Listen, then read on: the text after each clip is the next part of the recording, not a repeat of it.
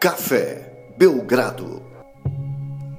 Amigo do Café Belgrado, mais um episódio do podcast Café Belgrado, mais um episódio sobre a série Last Dance e mais um episódio com um convidado. E Lucas, o convidado que está aqui com a gente hoje, ó, eu vou falar só o currículo da fera e você, você sente a emoção pelo público. Tetracampeão do NBB, campeão da Copa Intercontinental, campeão da Liga das Américas, campeão dos Jogos Pan-Americanos de Basquete Feminino esse ano. E mais um monte de coisa. José Neto. Esse ano, Guilherme. É, o ano passado, né? Essa temporada, vamos dizer assim, do basquete. Ok. José Neto, técnico da Seleção Brasileira de Basquete Feminino, o mais vitorioso técnico da história do NBB, tá aqui com a gente, Lucas. Eu tô emocionado.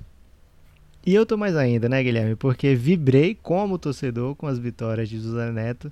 E mais do que isso, não estive aqui no Café Belgrado quando ele gravou com você. Você me botou pra fora, você não deixava eu falar com convidados aí desse nível. E dessa vez agora já conquistei meu espaço, Guilherme. Tipo Michael Jordan entrando lá no meio dos, dos jogadores da NBA, se sentindo um campeão. Como ele fala nesse episódio, né? Já dando aqui o primeiro spoiler. É, e agora ao lado dessa fera. José Neto, muito obrigado por ter topado esse convite. E esse é um episódio que a gente vai precisar muito da sua ajuda, Neto. Tudo bom?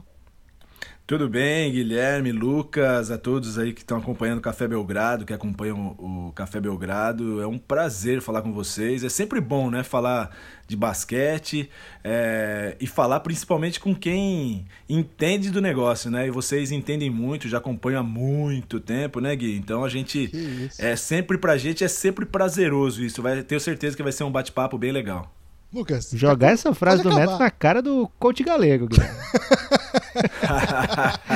pode acabar, pode. Ó, Valeu, Neto. já- ó, antes, antes de vocês falarem qualquer coisa, antes de vocês falarem qualquer coisa, e também pra gente não ter nenhum problema aqui, o coach galego é um cara que eu admiro demais, é um, um parceiraço, então, por favor, hein, velho, se tiver que falar alguma coisa dele, falem bem.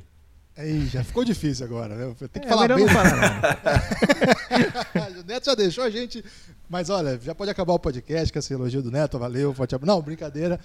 Especialmente hoje vamos falar do Phil Jackson, né? Que foi o personagem de- desse podcast, desculpa, desse episódio do Netflix. E, consequentemente, vai ser também desse podcast. Como a gente tem narrado lá desde o primeiro episódio, a estrutura narrativa do documentário é a partir dos personagens, né? E eles começaram com Michael Jordan, história do Scott Pippen, história do Dennis Rodman e agora no quarto episódio, história do Phil Jackson, o técnico e a gente não pensou em outro nome para fazer isso aqui que não Ô Lucas, o técnico que mais venceu no basquete nacional nesse século, né? Então, o José Neto vai ajudar muito a gente aqui. Teve, acho que foi o primeiro momento do, da série da Netflix que teve, evidentemente, explicações táticas. né? Não foi uma explicação muito longa, não foi uma explicação que entrou em detalhes, mas que fala muito do que foi esse sistema de triângulo que acabou entrando para a história por conta desse rendimento excepcional do time do Chicago Bulls. Antes de entrar nesse assunto propriamente,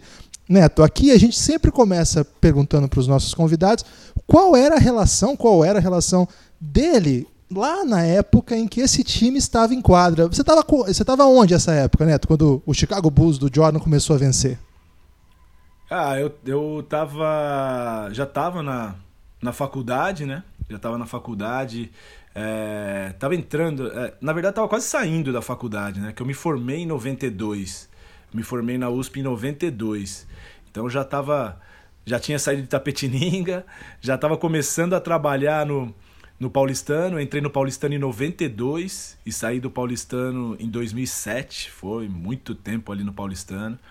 E nesse período aí já estava trabalhando com basquete, essa época aí, né? Que a gente, é, vendo o episódio aí, o episódio 4, eles falam bastante aí dessa, dessa chavinha que virou ali, né? Do, do Bulls ali, principalmente depois de terem perdido duas vezes ali pro Detroit.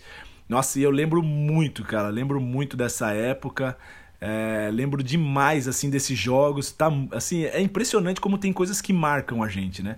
E como eu já gostava muito de basquete, cara, é impossível quem não gosta de basquete não gostar de ver essa, de ver esses jogos, né? Cara, é incrível, né? A gente vê ali que foi, foi, cara, é uma coisa que marca demais pela maneira como eles jogavam. E aí nesse, eles conseguiram, cara, nesse episódio, é, que assim, não puxando sardinha aí pro meu lado, mas eu acho que foi, foi um. Até agora, acho que foi o episódio que mais deixou mensagens. Assim, apesar de todos terem deixado, é, é, é, muito diferente, né? Você assistir essa série assim, sem você começar a fazer alguns paralelos. Mas esse episódio 4, é claro que também tem esse lado técnico, né? Do lado do técnico, e isso se aproxima muito a maneira da gente pensar como técnico, mas, cara, deixou muitas mensagens assim.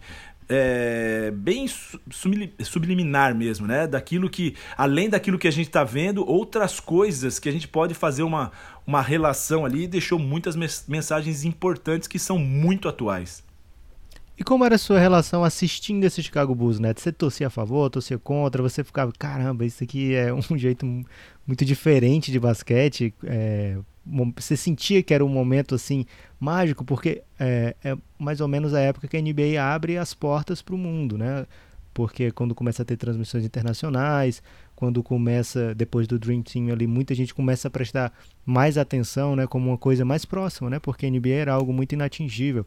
Nossos principais jogadores não podiam jogar NBA, nossos não, né, do mundo todo, porque senão sairiam também do, do circuito FIBA, né? Então a NBA começa a ficar uma coisa assim mais palpável, começam a aparecer jogadores internacionais e aquele Chicago Bulls era realmente imbatível, né? Assim, foi as seis finais, venceu as seis, né? Algumas vezes não chegou na final, tudo bem, mas sempre no, no palco máximo, um time que não perdia, né? Então como era a sua relação assim assistindo o Chicago Bulls? O que, é que você sentia vendo aquela máquina?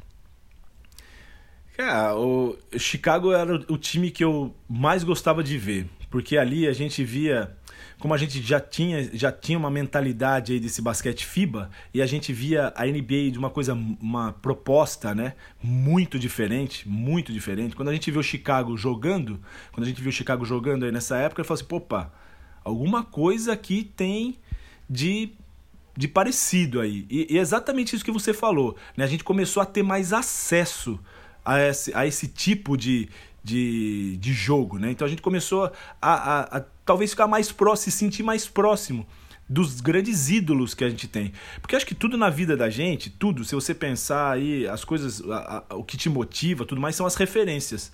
Né? E aí a NBA ela começa a se transformar não só pra, de uma referência pro basqueteiro, né? Vamos dizer assim. Mas é, ele, ela começa a se transformar numa referência para o mundo do esporte, para o mundo do business, que eles já tinham isso muito forte nos Estados Unidos e com essa abertura desse mercado internacional, ele começou a ter a se tornar referência de, de uma coisa de, de êxito. Então aí nesse episódio a gente começa a ver realmente alguns valores que eu estimo demais, demais, demais. Vendo essas histórias aí e esse episódio me, me remete assim a algumas coisas de referência e de valores que eu prezo demais, né? Que é, é a referência de, é, do êxito, é a referência e os valores que você tem do trabalho coletivo, da cooperação, é, que vai muito ao encontro do que a gente do que a gente é, acredita, né? Desse basquete, do basquete. O basquete é uma modalidade coletiva, né? Falo muito isso aí para os meus jogadores, as palestras que eu dou para técnicos, ou eu fiz, estou fazendo algumas palestras também para o mercado corporativo e a gente começa a colocar algumas, é, alguns elementos que o esporte tem, né? E algumas das vivências que a gente teve no esporte mais especificamente no basquete. Então a gente fala muito de, dessa é, dos valores que o, que o basquete tem, que o esporte tem. E a gente consegue ver então nesse episódio o valor do, do esporte coletivo. O basquete é uma modalidade coletiva e a tendência é você é, ter um êxito quando você valoriza essa, esse lado coletivo, que foi o que o Chicago fez. Né? Ficou muito claro ali na mudança de técnicos, na maneira como o Phil Jackson se relacionava.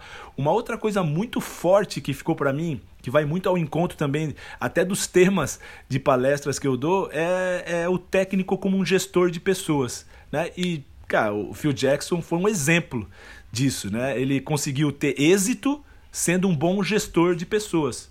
Né? Até mesmo com o Tex Winter, quando ele traz o Tex Winter, ele fica mais próximo do Tex Winter, porque sabia que o Tex Winter ia dar esse suporte para ele, técnico, tático, e ele iria fazer essa gestão. Então, cara, é muito bacana, vai muito ao encontro dos valores, é, dos conceitos, das referências que, é, que, eu, que eu tenho muito no basquete. Neto, sobre isso, assim, tem uma, uma hora. Começa, aliás, o documentário já, esse episódio já, recuperando né, o que aconteceu no episódio passado, que é o que o Dennis Rodman fala: preciso de férias, vou para Las Vegas. Aliás. É. Guilherme, por um Oi? momento eu pensei que o episódio ia ser sobre a Carmen Elétrica. Fiquei muito animado, Caramba, porque sempre eles rapaz, começam... Você sabe que eu eles... pensei a mesma... Eu pensei, ainda bem que você falou, cara, porque eu pensei que só eu tava, tava, tava pensando isso, cara. Mas aí eu falei, pô, não, cara. É, eu falei, nem vou falar. Mas ainda bem que você falou, eu, eu vou falar pra você que eu tô... pensei a mesma coisa. Não, e eu anotei no meu caderninho, fiz anotações analógicas, e o primeiro ponto que eu anotei é Carmen Elétrica, Eletra é mais protagonista do que o Tony Kukoc. Porque até agora o Kukoc não, não, falou mais que 5 segundos e a Carmen Elétrica Caramba. tomou ali minutos nesse episódio. Bem Mas... demais, Gui. Bem demais essa, cara. Mandou bem demais. Agora, Neto, eu queria saber assim, como é que é para isso, né? Um gestor como o Phil Jackson, um gestor de pessoas. E é muito legal eles contando o perfil. Aliás, grande momento do Knicks, né? Mostra ali o Knicks vencendo. Uma imagem é. raríssima, né? Acho que as imagens mais raras desse documentário não são do Jordan, são do Knicks vencendo. Mas chega um momento ali que ele mostra assim, né? Ele é hippie, ele é bom, é, good vibes, ele curte filosofia indígena americana, filosofia budista. E aí vem um cara como o Dennis Rodman e fala: técnico, treinador, eu vou ficar de férias aqui, eu vou pegar uma férias no, meio de uma temporada. Como que lida com intertemporada, de... intertemporada. e fez. o time segue jogando. Como é que lida com isso, Neto? Eu não sei se tem paralelo, né? Não sei assim, como você faria, porque é uma situação absolutamente única, né? Mas como é que lida com uma bomba dessa?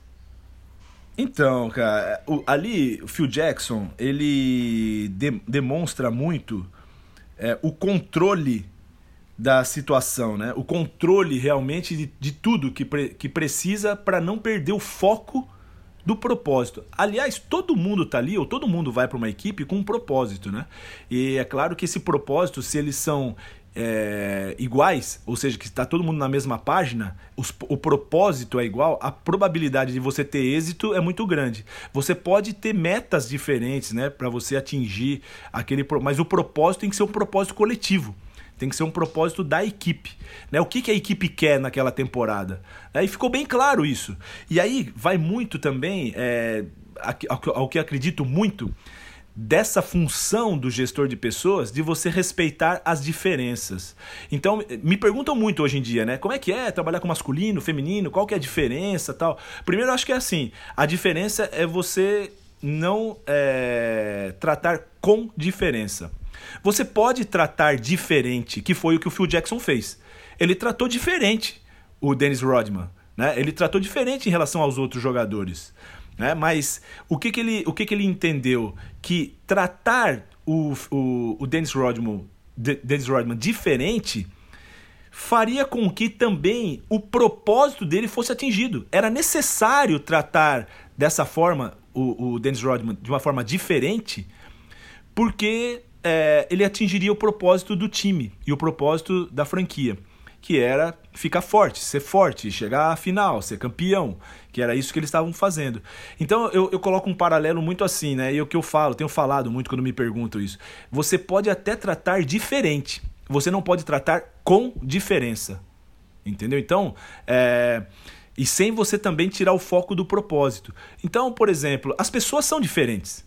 Então por que, que você não pode tratar um diferente do outro? Esse negócio de você falar assim, ah, aqui no meu time todo mundo tem o tratamento igual. Não. Você pode ter as regras iguais e o propósito igual e você é, manejar isso, né? Você ter o manejo de, da, da, da situação sempre em pró do time. E ali o Phil Jackson demonstrou que ele até quebrou algumas regras, vamos dizer assim, né? Eu não, não sei também, porque eu não sei quais eram as regras impostas para o time, mas teve uma aceitação muito grande do time, porque o time conhecia a diferença que era o Dennis Rodman e sabia da importância dele. E sabia que aquela maneira de ser, dele ser tratado não iria tirar o time do foco do propósito. Né? Então, é, ali já demonstra uma gestão incrível do Phil Jackson para aquela situação com o Dennis Rodman, já que o Dennis Rodman era um jogador importante. Então, é, é não tratar com diferença, né? Mas tratar diferente, porque cada um é de um jeito, cada um tem as suas, suas diferenças e respeitar essas diferenças em pró do propósito, né? Que é um algo maior para o time. É, e tem que, ter, tem que ver se o time aceita, né? E o time realmente aceitou, principalmente porque como Michael Jordan e Scott Pippen estavam ok com isso, né? Então os outros todos é, toparam, né? E assim, o documentário faz parecer que, é um, que ele tinha perdido muito, muito mais do que dois jogos, né? Que é o que ele perde na temporada, o que ele perde nesse período, mais ou menos é, um intervalo de uma semana aí, ele perdeu esses dois jogos. E nos outros 80 jogos da temporada, o Dennis Rodman jogou, mas talvez naquele estilo, né? Porque como eles viajam muito, e a gente sabe que na NBA tem sempre aquelas festas, né? É, quando você está em outra cidade, muitas vezes vários jogadores. Ultimamente não tem muita gente mais falando sobre isso, né? Às vezes até escapa nas redes sociais, assim, que os jogadores estão numa balada, alguma coisa. Mas durante a temporada eles são mais. Hoje em dia se protegem mais, mas principalmente nos anos 90 tem muita história, né? De de noitadas. É. O Jordan conta essas histórias também já em outros episódios aí da, dessa série.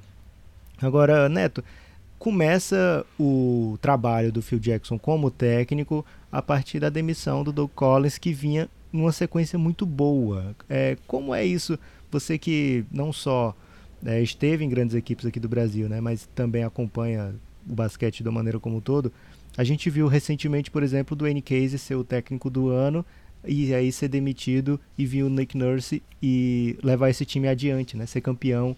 Lógico, que teve um, uma grande uma grande diferença foi a chegada do Kawhi também, mas já nessa temporada que não, ainda não acabou, o Toronto Raptors está superior ao que a gente viu antes mesmo, e é porque tinha DeRozan já naquela época, né? Se, uhum. o, se, o, se o Nick Nurse não, se o Quase não tem o, o Kawhi, o Nick Nurse também tem um, o mesmo elenco, mas ainda com a baixa do DeRozan, né? Então a gente vê o Raptors jogando nesse nível, e ver que é realmente um basquete diferente, né? um basquete superior, dá pra dizer assim, pelo menos no quesito resultados tem conquistado mais. Como é isso de você ter a leitura de, é, isso aqui tá bom, mas aí tem aquela frasinha que até os coaches gostam de falar que é o bom é inimigo do ótimo, né? Como é que se percebe isso, né? Que precisa desse algo a mais para chegar lá? Então, é, ali sobre o episódio, né? É, eu fiquei um pouco na dúvida se foi realmente uma demissão ou foi uma desistência do Doug Collins, né? Não, ele, foi demissão. Ele, ele, ele, fica, ele fica ressentido por anos e anos. Isso aí depois até o Bill Então, mas fala. porque ele fala, né, que depois de dois anos ele já sentiu o Phil Jackson preparado, né? E ali ele, ele a, hora que ele tá falando ali, que ele até parece mesmo que ele tá meio ressentido Sim. ainda. Essa é uma história que é. não tá muito ele boa sente como ele, se mas... foi, foi puxado o tapete dele pelo Phil é, Jackson. É, e, e eu achei o... que ele não quis entrar nessa briga, entendeu? Até Sim. porque o Jerry Krause também era muito amigo do, do Phil Jackson e os dois, e ele muito amigo do Jerry é, do, é, do Tex Winter. Como Sim. os dois estavam se dando bem, o, o Doug Collins falou: Cara, eu tô sozinho nessa aqui, velho. Eu não vou entrar nessa briga, eu não vou ficar dando murro em ponta de faca. E ele viu que os dois estavam muito próximos e tendo um certo protagonismo. Então, tudo bem que o, o Jerry Krause falou: Não, agora chega. Mas eu achei também que ele assim, é, meio que se entregou, sabe? Assim, falar, não vou entrar nessa briga não, é, vamos deixar aí pro Fio, que o Fio tá mais preparado. E tanto é que ele, a hora que ele tá falando no episódio, é uma coisa que você sente assim, que ele não quer falar muito, né? É, e o cara até tenta instigar ele assim, falou, não, não, é isso é um sentimento. É um sentimento. Então, é, eu, eu, eu, sinto muito também, eu senti nessa hora que ele tá assim, tá um pouco. Mas ele não quis entrar na briga, ele não quis comprar essa briga, entendeu? Ele não quis, por exemplo, trazer os jogadores a favor dele, para que ele não fosse, que ele não saísse. Então foi, acabou acontecendo uma coisa que ele também não, não, não teve muito, muita intriga ali para ele poder sair, que ele saiu, sabe? Eu achei assim que, ah, tudo bem, se o Jerry Krause quer isso, os dois estão se dando bem, beleza, tchau, vou embora. Sabe? E aí colocou o Phil Jackson. Eu acho que esse momento ali é, demonstra também que é, já estava acontecendo, né? Com o Jerry Krause como, como GM ali, já estava provocando alguma coisa assim. Porque quando ele tenta trazer o, o Phil Jackson, né? Que é, com o Stan Albeck também não, não queria o Phil Jackson, porque ele vestia mal, essas coisas assim. e aí ele fala, bom, volta daqui dois anos. Aí depois, quando já tá o Doug Collins, o Doug Collins fala, ah, conversa com ele aí, que eu vou ensinar ele a se vestir e tal. Beleza, conversou. Aí, pô, ele falou, bom, vamos lá. Só que o Doug Collins já tinha afastado o Tex Winter, porque o Tex Winter queria colocar uma maneira de jogar que ele não acreditava tanto, né? Que era essa maneira coletiva do triângulo tudo mais. O, o Phil Jackson chegou ali e falou, cara, é legal esse jeito, né? Os, porque os valores do Phil Jackson, né? A mentalidade dele, essa forma zen, essa forma dele agir, é uma, uma coisa mais coletiva, né? Vamos dizer assim. Tem, tem essa mentalidade e essa filosofia. Então ele se identificou mais dessa maneira aí. E começou a estudar junto com o Tex Winter. O Tex Winter estava sozinho, arrumou um amigo. O Doug Collins ficou meio que sozinho nessa situação. Foi o que acho que foi o estopim. Então é, eu vejo que é, é, é, sem, sem dúvida nenhuma, sem dúvida nenhuma, é muito saudável para um time, muito saudável, quando as coisas caminham bem. Né? Então é a condução de tudo isso. Né? O que está acontecendo? Imagina o clima, cara. Eu fiquei imaginando o clima, o Tex Winter ali, sendo tirado do banco, participando do treino de fora, fazendo 500 anotações, falando pro Phil Jackson, ó, fala isso, fala aquilo, aqui é assim, aqui é assim. O Phil Jackson, pô, legal. Chegava o Phil Jackson lá na preleção do, do Doug Collins, passava as coisas que o Tex Winter queria. Cara, imagina o ambiente que era aquilo ali, cara. Entendeu? Doideira. Jerry Krause falou, cara, não dá, não dá. Entendeu? Então acho que é, é, é, vai também a gente entender, é, essa é uma das mensagens que fica, né? As coisas dão certo quando o ambiente é saudável. E ali acho que foi muito isso que aconteceu. É, tem dois momentos ali, olha, que eles falam dessa transição. Ah, o episódio é muito sobre essa transição no modo de jogar, né? E tem um momento que é maravilhoso, que o Cartwright toma totalmente distraído do Michael Jordan, que ele fala assim: momento decisivo, você quer a bola na mão do Cartwright? O Michael Jordan fala é. isso, assim. Exatamente. Meio triste, né? É. E outro momento, que é tipo, já as coisas dando certo, né? Que é quando o, o pessoal deixa o Paxson livre o tempo todo e ele mata é. um monte de bola. Aliás, essa sequência insana, esse grande triunfo do John Paxson, custou caro, né? Porque ele ficou IGM, chefe do Bulls até, até esses dias. Ele é. foi demitido ontem, literalmente ontem. Ele não, uhum. não ocupa mais esse posto. É, custou caro essa sequência aí do Paxson pro Bulls, que ele fez muita besteira depois como chefe lá. Mas Ô, Neto, o que, que tem de fato de transição de sistema, que é a mudança, digamos, do sistema do Doug Collins, que nem é mostrado, né? Só fala assim, o Doug Collins priorizava o Michael Jordan. Esse é o sistema do Collins, pelo, pelo vídeo ali, né? Pelo documentário. É, o, Doug, o Doug Collins é vendido como o cara que fazia o Jordan ser o rei sozinho, que não ganhava nada. E o Ele triângulo... chega a transformar o Michael Jordan em armador, né? Até, é. até a gente comentou no último é. episódio. E o triângulo... Pra ter mais tempo a bola na mão, né? Isso. Isso. E o triângulo é apresentado como assim, o sistema que envolve o time, né? Que faz com que outros jogadores também tenham protagonismo. O que, que isso é sistema? O que, que isso é mentalidade? O que, que é isso é mudança assim, de estratégia de jogo? Porque o sistema de triângulo ele é necessariamente um sistema que não possibilita um jogador ser a estrela? Como é que é isso? Né? Explica um pouco pra gente do ponto de vista tático. O que, que é o triângulo? Tá, vamos lá. Primeiro, assim, eu acho que o, o Phil Jackson e o Tex Winter, eles foram visionários, né? Visionários. Porque eles conseguiram é, fazer com que uma equipe que tivesse realmente o valor de equipe, né? Ele, ela fosse multicampeã. E além disso, não deixou de valorizar o seu principal astro, né? E além disso, foi muito assim, é, a, dali saíram outros astros, né? Então, o Jordan fez com que ele, ele incorporando essa mentalidade, essa filosofia de jogo, né? Vamos dizer mais que é uma filosofia de jogo, é, o Jordan potencializou outros jogadores, como a gente viu nesse próprio episódio, o Pippen. O Pippen Tava ali, era um cara que ainda até era armador e de repente acharam uma função para ele de um, é, um lateral, um escolta, né, que pudesse ajudar e ter ali uma maneira de também chamar atenção. Além, é que ali não fala tanto, falou um pouquinho só do aspecto defensivo dele, que era incrível, né? O vigor físico que ele tinha era uma coisa incrível. Até, é, é, se eu não me engano, acho que era.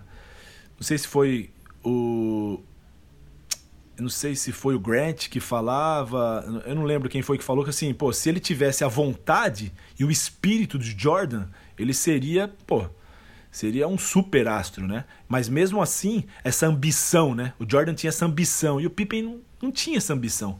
Então é, é, eu achei assim que ficou bem claro que é, quando você tem uma ideia, e também a, a questão da gestão de pessoas, se imagina assim, o principal astro, o cara que tinha a bola na mão, que fazia 40 pontos por jogo. Aí você chega e fala para ele assim, ó, agora nós vamos mudar, agora você vai precisar passar a bola. O cara fala, porra, mudar, cara, passar, é porque agora a gente talvez vai te dar uma coisa que o Larry Bird e o Magic Johnson conseguiram e você não conseguiu. Você consegue ser um cestinha, mas você não consegue ter título. Cara, aí mexeu, acho que cobriu dele. Falou, não, eu não quero ser menos que o, que o Magic e menos que o Bird. Eu quero ser igual o cara. Tanto é que falava, né? Falou assim, faltava isso para mim. Faltava eu ser como o Magic e como o Larry, que conseguiram fazer os seus times serem campeões. Então aí já vai do Phil Jackson conseguir vender esse produto aí né? Que até então o Tex Winter não tinha conseguido também. Né? Então foi muito da maneira do Phil Jackson ser esse gestor aí. Falar assim, ó, vem cá, você vai fazer isso, mas em compensação você vai ter isso. Né? E a possibilidade ainda de você continuar como cestinha do time ainda é muito grande. Pesa aí, vamos ver. Então ele conseguiu convencer. Eu digo muito assim, né, na questão da gestão de pessoas, acho que até fora do basquete também, acho que na, na vida é assim, né? É como se você tem um produto e esse produto, aonde você coloca ele para vender e quem vai comprar isso? Você pode ter o melhor produto do mundo, que é o produto mais eficiente. Mas se você não, não tiver uma capacidade de vender esse produto e de expor esse produto, ele nunca vai ser vendido. Vai ficar ali na prateleira e ninguém vai saber que é bom. Né? Porque nunca vai testar. Então acho que o Phil Jackson também teve essa capacidade de convencer o Michael Jordan de poder fazer dele fazer o time melhor, que além dele ser melhor, fazer o time melhor. Eu acho que essa é uma grande capacidade do líder que foi o, o Phil Jackson, né, de respeitar as diferenças, de, de potencializar o líder, de realmente é, transformar o Jordan em líder e fazer com que o Jordan vendesse essa ideia e fosse o maior vendedor dessa ideia que eles tiveram. Então, é, realmente, a, a metodologia, a maneira do triângulo é, como eu falei no início, é uma forma visionária, porque hoje a gente vê o quê? Que todas as equipes elas querem jogar de uma forma coletiva. Né? ou a maioria delas. Eles associam muito ao, ao êxito a forma coletiva de jogar. E o triângulo, então, ele começou a mudar uma maneira, de uma maneira sistemática, né? não através de uma leitura, mas através de uma maneira sistemática, ocupar bem os espaços para que o jogo coletivo possa ser enaltecido. Então, enquanto o adversário se preocupava em defender só o Michael Jordan, agora eles tinham que defender cinco. O Michael Jordan e mais quatro. Porque se não defendesse os outros quatro, ia ser complicado. O Michael Jordan não ia pontuar, mas em compensação os outros iam. E quando isso começou a funcionar, o que aconteceu? Os outros times começaram a se preocupar com os outros quatro e o Jordan explorava ainda mais a capacidade dele, porque agora o Jordan não jogava mais só é, um contra cinco, né? Que antes era assim, ele pegava a bola, o time adversário inteiro estava preocupado em defender o Jordan. Então o Jordan jogava um contra cinco. Agora não, agora joga praticamente, o Jordan jogava praticamente, muitas vezes a gente via um double team ali, mas praticamente um contra um, ou então já numa condição dele receber a bola e, e, e, já ter a possibilidade de finalizar. E isso fez com que o Jordan também aumentasse sua pontuação. A gente viu ali no episódio, né? 40, 50, 60 pontos. Então, é, mesmo usando essa metodologia. Então, acho que o, o sistema do triângulo, para a época, ele sistematizou uma maneira coletiva de jogar, de um passe a mais, que hoje a gente vê quem que é o grande time que faz isso, né? Acho que tem vários times que fazem, mas quem que tem mais a referência disso aí? É o time que eu torço, que é o Spurs. E justamente porque o Popovich tem muito dessa é, desse perfil. É, o Popovich nada mais é do que um Phil Jackson evoluído, vamos dizer assim. Porque o Popovich ele tem mais ou menos isso. Eu conversei muito com o Alex, conversei com o Thiago, né, porque eu tinha curiosidade de saber. Eu tive, passei uns dias lá com, com o Ruben também lá em, em San Antônio, é, vendo o Popovich e tal, trabalhando, um dos caras que eu admiro demais, gosto demais do trabalho do Popovich. E a gente vê que ele tem essa coisa extra-quadra. O jogador, ele trata o jogador como jogador e como pessoa, né? Então, isso para o jogador é uma coisa que é importante, porque o jogador, ele, ele gosta de ser respeitado, né? ele não gosta de ser bajulado. Isso é uma coisa que eu converso muito com o Agra, e o Agra fala isso, né? Ele fala, cara, o jogador ele gosta de ser respeitado, mas ele não gosta de ser bajulado. Então o técnico que fica ali lambendo o jogador, não sei se tem tanto respeito do cara que às vezes é duro quando tem que ser, mas respeita o cara com as, com as diferenças dele, com a maneira dele, dele agir. Então é, eu vejo que assim, Tex Winter e e Phil Jackson implementando, conseguindo implementar o triângulo, mudou realmente a maneira de se jogar basquete na NBA e teve êxito, né? Transformando então o basquete mais coletivo. É, é demais essa parte, né? A parte que ele, a, até o mesmo a imagem que eles usam para mostrar como é. funcionava o triângulo, Muito né? bacana, né? cara. Desenhando os triângulozinhos e é assim, nenhum sistema é infalível, né? Porque tanto é que no que eles escolhem para mostrar, que é uma jogada linda, assim, né? Com muita movimentação e tudo, se resolve porque o Michael Jordan acerta uma bola muito difícil marcado por dois, né? Então, assim, ainda assim, mesmo com um belo sistema é, e com um sistema superior, o Bulls precisou e muito, né? Que o Michael Jordan fosse o Michael Jordan para poder é, chegasse ao nível que chegou, né? Não é porque... Não, sem né? dúvida nenhuma. Só colocar uma parte, desculpa, Lucas, que eu te interrompo assim, mas assim, não podia deixar passar também, né? É, quando eu tive no Flamengo, a gente teve um técnico de categoria de base que muita gente conhece, que é o Bigu, que eu acho que é o cara que, mais, que foi que fez a tradução dos livros do Phil Jackson, que ele conviveu com o Phil Jackson um bom tempo. Então acho que não tem talvez ninguém no Brasil que conheça mais o Phil Jackson e essa metodologia aí do triângulo é, do que o Bigu. E o Bigu foi técnico das categorias de base do Flamengo. E ele usava, ele usava o triângulo, porque é um cara especialista. Ele fez uma apostila para os caras, para os jogadores, para que eles pudessem entender. É, mas é uma outra é uma outra mentalidade hoje, né? Hoje a gente sabe que é, deu muito certo pela, pelo perfil dos jogadores que tinha o Chicago Bulls, pelo Jordan que comprou essa ideia e conseguiu transmitir isso para o grupo. É... E o Bigu, cara, é um cara que ele é muito fiel ao triângulo. Acho que porque ele conviveu com Tex Winter, ele conviveu com Phil Jackson e conhece muito bem essa, essa mentalidade, né? Então ele, ele tenta propagar isso. É... Seria até curioso, assim, quem tem interesse desse sistema, porque o Bigu, cara, é um cara que é especialista aí no triângulo aqui no Brasil.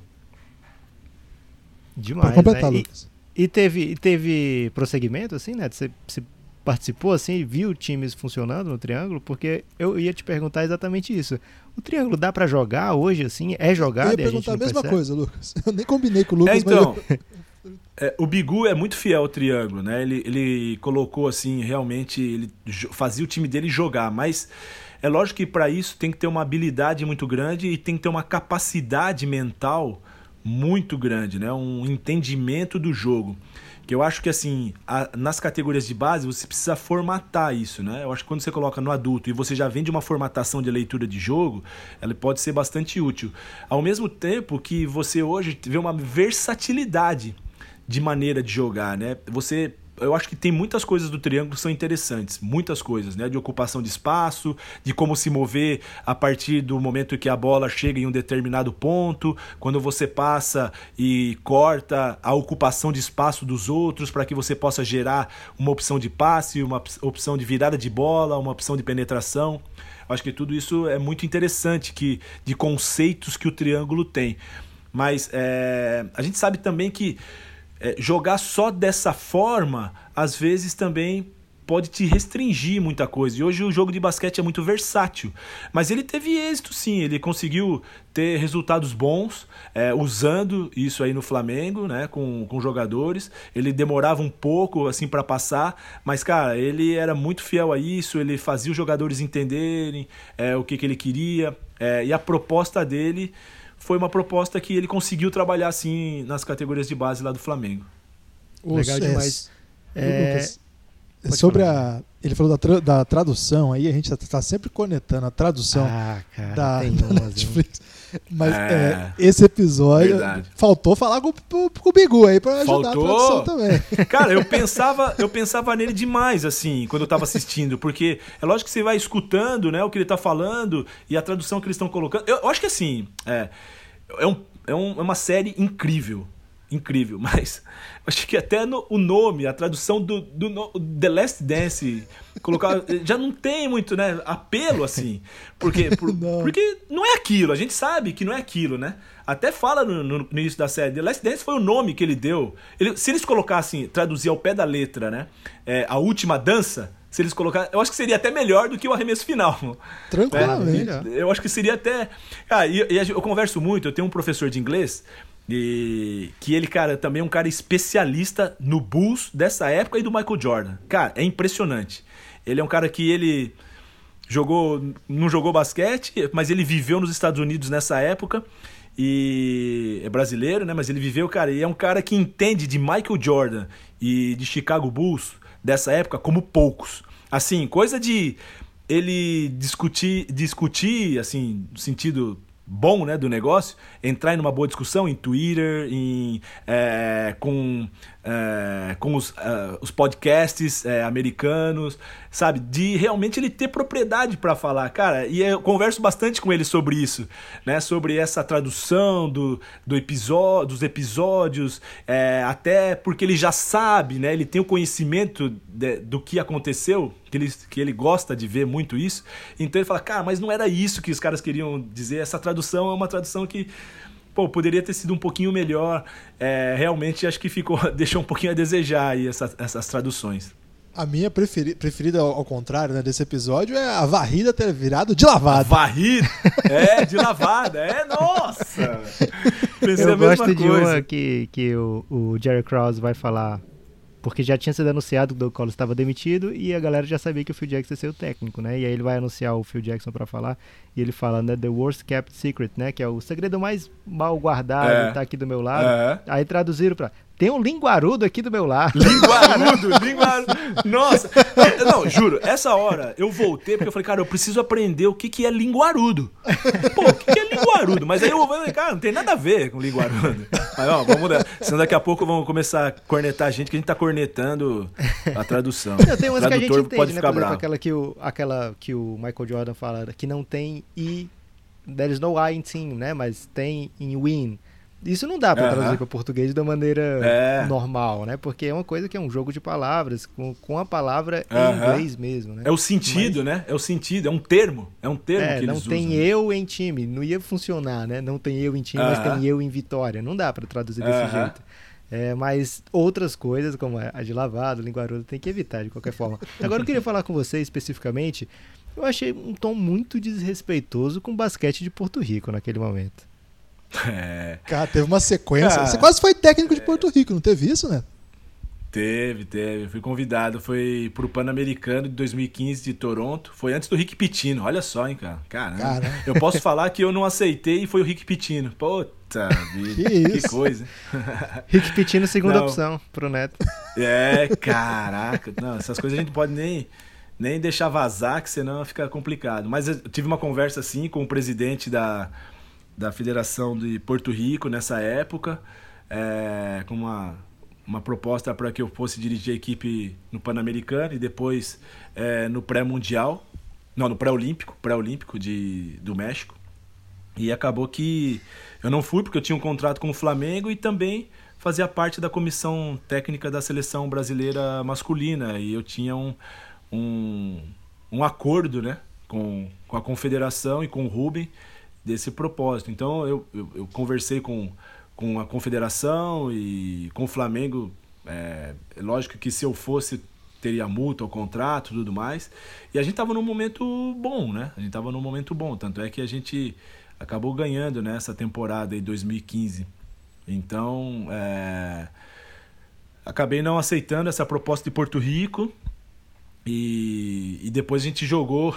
E eu lembro até que logo depois que eu falei não, né? Que, que eu disse não, que eles acertaram. Saiu a tabela de do pré-olímpico, do, do Pan-Americano, e o primeiro jogo era Brasil e Porto Rico. falei, caraca, imagina se eu tivesse aceitado, cara. Já ia, já ia ser a, a, a estreia contra o Brasil. E acabou que o Brasil deu uma sapatada em Porto Rico, que com Rick Pitino e tudo, de Faltou uma diferença neto. muito grande. Ou não, né? Ainda bem você que eu tava do outro lado. E você treinou nessa. É, você já jogou contra times de Porto Rico lá, né? Tem aquela doideira já. mesmo que mostra no documentário? É, é isso mesmo. Os times caribenhos são assim, né? Os times que têm uma. uma uma genética assim mais caribenha, né? Tipo Porto Rico, os times da Venezuela, os times da Colômbia, né? Que tem mais essa ascensão aí caribenha, que tem essa é, essa genética assim é, é demais, cara. A gente vai, por exemplo, é uma coisa realmente que a gente jogou, a gente jogou várias vezes, né? Com, com as equipes de Porto Rico e jogamos lá. Inclusive, gente, quando eu estava em Joinville, a gente jogou é, um, um, torneio, a Liga das Américas, que Joinville foi representar o Brasil na Liga das Américas. É, a gente jogou a nossa etapa em Porto Rico. É, e, e realmente, cara, ginásio lotado lotado e é uma loucura. Da... É daquele jeito, cara. É, tudo bem Mas não ali... tinha sangue, não tinha sangue animal no banco de reservas, não. Rapaz, você sabe que isso me lembrou uma coisa que eles falaram é, agora no pré-olímpico é, das Américas.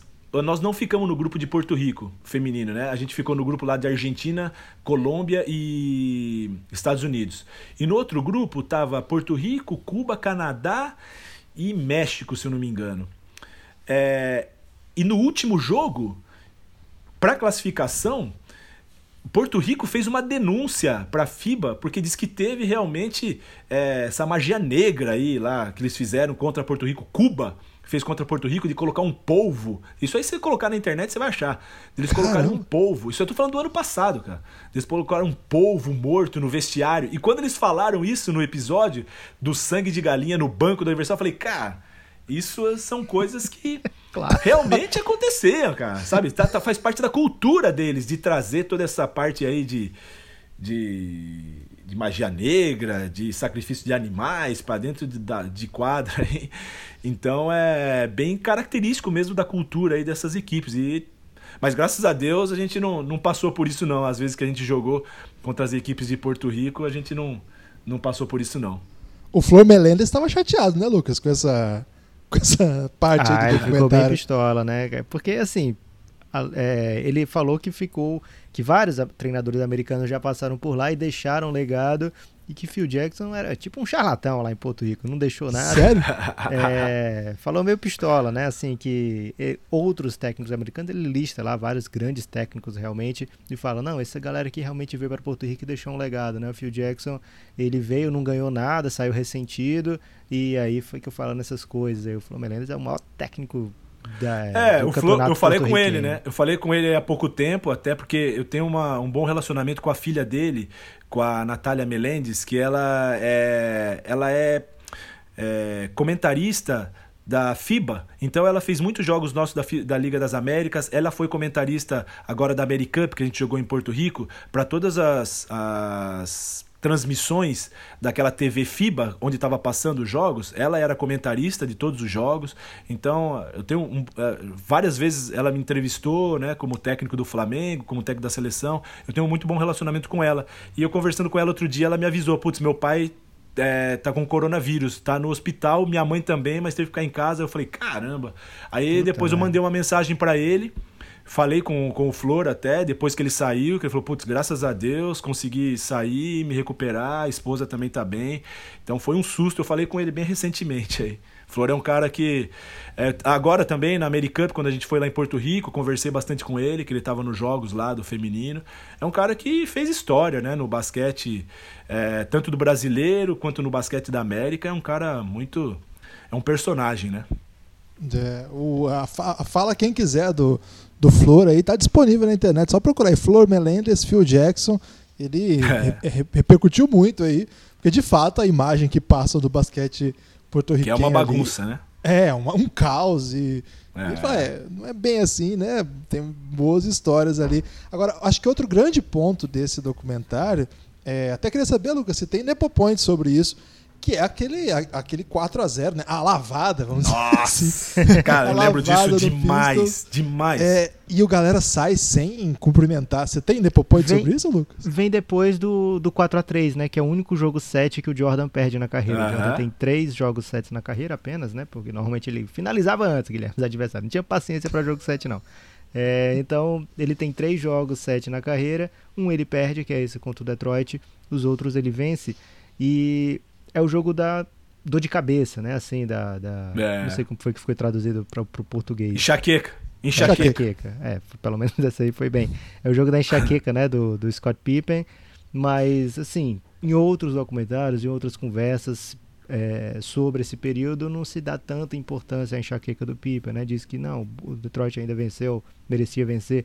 E aí, para chegar nesse, nessa lavada, Guilherme, eles trazem no documentário um personagem que é muito grande na NBA por ter feito um trabalho com o Jordan, ter feito um trabalho com o Kobe, que é o Tim Groover, né? É um cara muito famoso assim no meio dos atletas, porque ele foi o personal que transformou o Jordan para sair. A gente viu no documentário, né? A transformação física do Jordan para fazer também a diferença nessa lavada, né? E eles falam algo que a gente viu muito nesses últimos anos com os times tentando bater o Golden State Warriors, né? Que quando tem um time assim que você não passa de um jeito nenhum, você vai moldar o seu time de uma maneira que mais ou menos especificamente para bater aquele time, né? A gente viu o Houston tentando fazer isso, outros times tentando como puderam contra o Golden State Warriors, maneiras de fazer com que seu time tivesse uma chance especificamente contra aquele time ali, né? O, o Houston começou a trocar todo mundo, né? O Neto deve ter ficado é, vista a doideira que virou a defesa é. do Houston, né? Assim, todo mundo trocando, é uma coisa meio nova, né? É, em toda posse.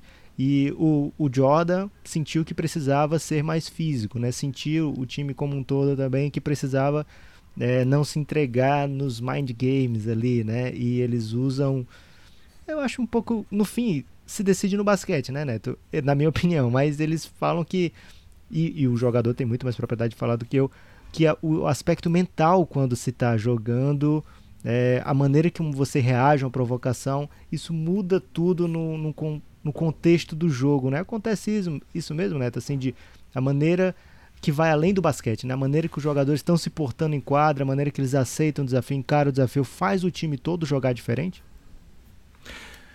Isso, sem dúvida nenhuma. É, é, é aquilo que eu volto a falar em relação ao propósito, né? Então, tudo que você faz, faz focado para o seu propósito. Quando todo mundo tá é, com o foco muito ajustado para esse propósito, eles vão fazer coisas realmente que é, vão estar indo em direção à obtenção desse êxito.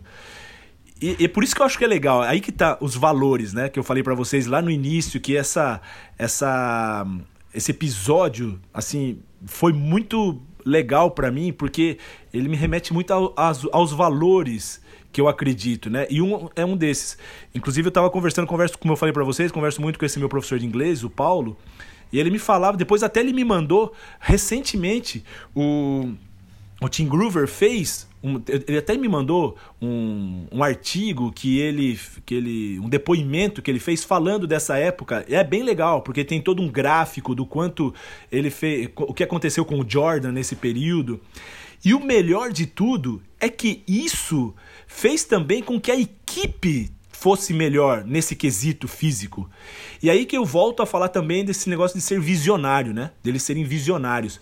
Porque a gente sabe que hoje em dia, para você ganhar um campeonato no jogo de basquete, ou um jogo, vamos começar falando por um jogo, né? Para você ganhar um jogo de basquete, você precisa jogar com intensidade e não é só algum, alguns minutos, é você jogar com intensidade a maior parte do tempo. Para você jogar com intensidade a maior parte do tempo, tá diretamente ligado à parte física. Então, aí já vai o, um dos motivos, por exemplo, que quando eu tô há 14 anos, quando eu tô indo de uma equipe para outra agora, nesses últimos 14 anos, eu tô levando um cara comigo que é o Diego Falcão, que é o preparador físico. Então, eu, eu tava em Joinville, o Diego foi comigo para Joinville, porque eu tava na Ubra com ele, trabalhei com ele na Ubra. Eu saí da, da Ubra, aí quando eu fui para Joinville, levei o Diego comigo. De Joinville pro Flamengo, Diego veio comigo. É, do Flamengo, a gente foi pro Japão, Diego foi comigo pro Japão. Do Japão, fomos pra seleção brasileira, Diego vem comigo. Por quê? Porque para jogar da maneira que eu acredito que tem que jogar, que é exatamente desse jeito, da gente chegar jogando, de jogar com intensidade, é, eu preciso que o time esteja preparado bem fisicamente.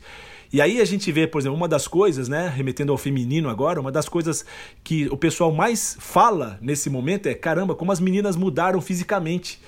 A foto da equipe já é são as mesmas meninas, mas agora a gente tá vendo elas diferentes fisicamente, né? Porque o jogo exige que pra gente jogar da forma que eu acredito que tem que jogar, dentro dos nossos princípios e, e, e metodologia, elas precisam estar tá bem fisicamente. E isso lá atrás, o, o Phil Jackson percebeu porque não ia conseguir ganhar do Detroit se não fosse, pelo menos, equiparar fisicamente. E o Jordan fez com que a equipe, não só ele, mas a equipe, porque o Jordan já fazia isso, mas ele fez com que a equipe nem tivesse férias. Acabou, todo mundo voltou a treinar. Né? Já foram pro workout logo depois, nem tiveram férias. Então eles foram fazer esse trabalho extra para que pudessem estar melhor preparados fisicamente para poder conseguir ganhar do Detroit. E aí, cara, quando eles melhoraram, que eles já conseguiam é, dominar, né, assim, e chegar até um jogo 7 contra uma equipe fisicamente muito superior. Quando eles conseguiram equil equilibrar isso, pronto. E outro fator que também fez com que eles é, vencessem foi que, jogando dessa maneira, eles se sentiram mais confiantes. Então, o aspecto mental também foi dominante. Então, eles se sentiram mais capazes de poder vencer. Então eles se sentiram mais próximo de bater um adversário que há dois anos estavam batendo neles. É, então, tirando eles do, do, do, objetivo que eles tinham, do propósito que eles tinham. Então eles conseguiram é, melhorar fisicamente. Além disso, né, o Tim Groover fala né, que pô, o Jordan ganhou 7 quilos e pouco, né? Não é fácil para um cara que corre como ele corre, que tem a a intensidade que ele joga, isso é muito difícil você ganhar massa muscular, e ele ganhou 7,5 kg de massa muscular. Né? Então isso mostrou que o trabalho estava valendo a pena. E, cara, resultado disso, 4 a 0 Cara, então isso aí acho que ficou uma mensagem bem legal de que realmente esses, esses aspectos né, de físico e o aspecto mental, eu acho que o aspecto mental vai muito também ao encontro de você estar tá bem fisicamente, para você se sentir capaz é, eu acho que isso aí ficou uma mensagem muito grande. E aí, o que, que é isso aí? Era o detalhe que faltava para eles conseguirem ter êxito. Né? E, e, eu falo também muito isso aí nas palestras que eu dou. Eu falo assim: é, o detalhe ele deixa de ser detalhe quando ele passa a ser um fator decisivo. E quando a gente chega no alto nível, a gente chega num, numa alto, alta cúpula, por exemplo, de uma empresa, alguma coisa, você sabe que o que vai fazer você é, vender mais, o que vai fazer você ganhar o próximo jogo, são alguns detalhes, porque a capacidade ela existe de, sua e do seu concorrente ou do seu adversário. Então o que vai fazer diferença? O detalhe. Então o detalhe, ele deixou de ser um detalhe, ele passou a ser uma coisa importante, porque ele vai fazer você ultrapassar o nível. Eu acho que foi isso que eles fizeram. Pô, então, caramba, a gente, a gente já tem o nosso conceito, a gente tem a nossa metodologia de jogar. Estamos jogando, papapá, papapá.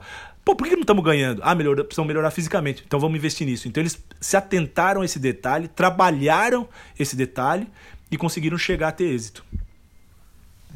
Antes de seguir, Lucas, para o próximo Nepo Point, eu queria convidar você que está gostando aí do podcast para apoiar o Café Belgrado, cafébelgrado.com.br. A partir de R$ reais você tem acesso a todo o nosso conteúdo.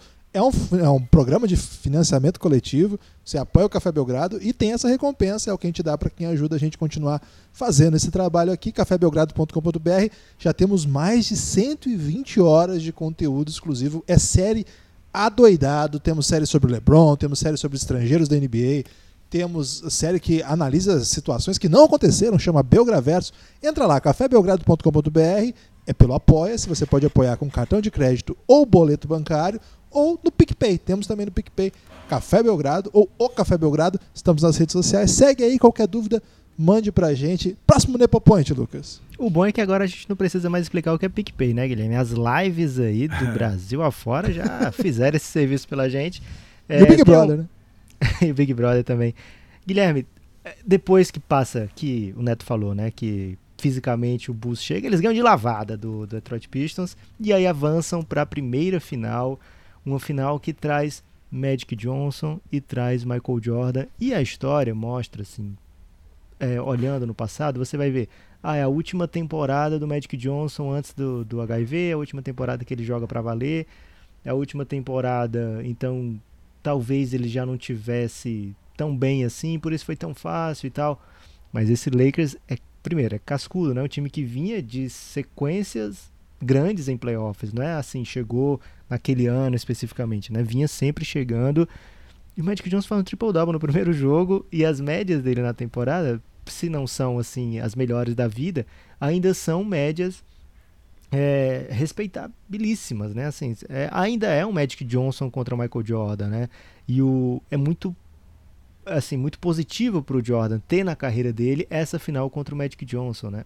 Porque ele não tem aquele aquela série contra o Celtics onde ele vence o Celtics assim de uma maneira é, que vá derrotar o Larry Bird, né? Então naquele momento ele se questionava muito e porque ele era questionado também é, ele nunca vai ser um, um, Larry Bird, nunca vai ser um Magic Johnson porque ele não vence, ele é uma ótima estrela, só faz highlights. E aí ele ter no currículo essa vitória contra o Magic Johnson, né, de uma maneira que foi assim bem é, pesada, né, um 4 a 1 assim, eles perdem o primeiro jogo e depois eles vencem os quatro seguintes, né? É um, um, um Lakers forte, não é o Lakers mais forte da, do, da era do Magic Johnson, mas pouco importa, né? Primeiro título e aí vem para mim Queria primeiro que vocês falassem da final, porque depois a gente tem que dedicar um bom tempo, eu acho, para mim, que é o ponto alto da, da, da, desse episódio inteiro. Apesar de ser um episódio sobre o Phil Jackson, tem muita história sobre o, as maneiras que o Phil Jackson conseguia atingir cada um deles. Dennis Rodman, ele encontrou um ponto lá onde os dois se encontravam juntos. O Scott Pippen pela maneira de jogar. O Jordan, ele começa falando, eu não era nem um pouco fã do Phil Jackson e termina falando se o Phil Jackson não tiver aqui, eu não jogo, né? É, então, o Phil Jackson conseguiu conquistar cada um deles dessa maneira e merece um episódio especial realmente. Mas esse episódio tem uma cena que é o Jordan abraçando a, a taça, depois dando aquele abraço no Magic Johnson, Magic Johnson falando o quanto significa para cada um deles aquele até mesmo ser derrotado pelo Jordan foi significativo para o Magic Johnson, né? Uma espécie de passar o bastão, de saber que que tá bem ali, tá bem é, chegou alguém que vai não te substituir, mas continuar levando o jogo para mais gente, né? Para continuar é, fazendo o basquetebol engrandecer. Mas tem a final, né? A gente não pode passar aqui e esquecer que o Bulls foi campeão pela primeira vez, né? É o primeiro de muitas, né, Guilherme? Primeiro de muitas. É, só para ilustrar o que você falou do Magic Johnson, 18 pontos, 8 rebotes, 12 assistências nessa final. Ficou parecendo ali que ele foi anulado pela marcação quadra toda do Pippen. Né? Quase triple-double de média Guilherme, você consegue ver as estatísticas dele da última partida dessas finais? Da última partida? Consigo. Aliás, o Pippen na última partida fez 32-12. Foi, essa ele não foi... teve dor de cabeça, não, né? essa aqui não teve, ele não. Deu, ele deu dor de cabeça pro, pro, pros outros. A, o Magic Johnson teve na última partida 16 pontos, 11 rebotes e 20 assistências. Nossa. pra você ver que não foi o Magic Johnson embaixo. Aliás, o time era bem, bem em forma também, né? O time do, do Lakers que foi derrotado ali. Tinha o Sam Perkins com 29, James Worth uhum. com, 20, com 29, AC Green com 27, Elden Campbell muito novo, 22, Divac 22. Quem tava idoso ali mesmo era o pai do Clay Thompson. O resto só tinha moleque ali, cara. Então não dá pra, não dá pra dizer não que foi uma, uma final contra um time mais. Era a hora mesmo do Bulls, né? O Bulls chegou para ganhar. E o Neto, quando você monta esse time, no seu caso você não bateu muito na trave não, né? Você chegou no Flamengo e já passou o rodo, né? Mas quando, quando é assim, é, esse, esse conquistar de pouquinho, assim, como é que é isso, assim, para um técnico? Como é que é ver isso, é, pelo menos do lado de fora? Você acha que na, na sua experiência, você, quando você chegou no time grande, você já foi campeão no primeiro ano, né? É, a gente foi campeão é, brasileiro, né? Foi o campeão do NBB. Mas a gente jogou é, uma final também, que era um Final Four do Sul-Americano. Aliás, é, é um título que a gente jogou duas vezes e não conseguiu ganhar. Foi um título sul-americano é, no Flamengo, que a gente jogou esse ano, foi o primeiro ano, onde a gente jogou, chegou até o Final Four. Foi um Final Four que a gente jogou é, em Corrientes, e tinha a equipe do Penharol, que era Sérgio Hernandes, o Corrientes, que estava é, o time que jogava o Meinse, Brasília, que era o, o, o bicho papão da época, né? E que foi o primeiro ano que a gente tava, e o Flamengo. E a gente jogou esse Final Four, cara, e a gente acabou ficando é, não ganhando por um, é, por um saldo de pontos, cara. Porque a gente precisava. A gente ganhou do Penharol. Aí a gente perdeu para Brasília o segundo jogo. Aí o terceiro jogo a gente jogava contra o Corrientes, que a gente precisava, dentro de um saldo de pontos lá, a gente precisava ganhar acho que de sete pontos, uma coisa assim. E aí a gente acabou que ganhou de três pontos e, e a gente ficou é, acabou ficando em terceiro lugar ainda. Ficou em segundo Brasília e em terceiro nós ficamos, mas por um saldo de pontos. Ficou, ficaram as três equipes com o mesmo número de vitórias e a gente acabou ficando em terceiro. Então é um sentimento assim que você, pô, parece que você fez tudo, você chegou ali, você ganhou do campeão. Né, que a gente acabou ganhando do campeão e ganhou é, em casa, né? Porque foi o único time que ganhou do Regatas de Corrientes, que na época era um timaço. É, Paulo Quinteiros, Meince, é, Martinez, um timaço era. É. E a gente acabou ganhando deles lá com, com, o ginásio daquele jeito que a gente viu ali de Porto Rico, né, em Corrientes. E a gente acabou ganhando deles nesse jogo, mas não com a pontuação suficiente para poder é, levar o título. Mas depois a gente teve, por exemplo, na Intercontinental esse gosto, né? A gente ter perdido o primeiro jogo de três pontos e ter que ganhar de mais de três no segundo lá do Maccabi, a gente acabou ganhando de 13, né? E o jogo foi um jogo que começou 8 a 0 pro Maccabi, esse segundo jogo. Então acho que a gente conseguiu ali recuperar durante a partida, pô, a força da torcida, acho que esse sentimento aí de você ter um êxito e quando você consegue, que nem eu acho que quando a gente ganhou esse Mundial, que na verdade foi uma sequência né, de, de competições que a gente ganhou para poder ganhar esse título. A gente teve que ganhar o NBB para classificar para a Liga das Américas, a gente ganhou a Liga das Américas para classificar para a Intercontinental e aí nós ganhamos a Intercontinental. Então a vontade que dá é daquela lá do Jordan mesmo, de você ter uma coisa que você está buscando há algum tempo né? E você consegue, então é a vontade realmente de abraçar, tá? É, é um sentimento do êxito. Isso é difícil de você descrever, né? É, é só quem sente mesmo sabe o que, é aquilo. E isso motiva a gente a ter as outras, né? Porque a gente falava muito, quando a gente ganhou uma, aí depois fala, pô, e agora? O que você vai fazer? Ganhou? Você vai fazer a mesma coisa? Não, porque se a gente fizer a mesma coisa, o adversário vai ser melhor que a gente. Né, porque eles estão se preparando para ser melhor, então a gente tem que ser melhor ainda. E aí foi a segunda, aí foi a terceira, a quarta, que realmente é, quando você sente o gosto do êxito, você não quer sentir outro gosto. Né? Então é, isso impulsiona muito a gente a trabalhar para ser melhor. É, a cena é lindíssima, né? A, a cena acho que é, é uma cena épica, né? Histórica do Jordan. É legal que acaba o jogo, Lucas, aparece o Jack Nicholson, apareceu ali é, no, no, documentário, já roubando, ele. já roubando certo protagonismo aí de Kukoc também, que ainda apareceu ah. menos do que Jack Nicholson nessa série.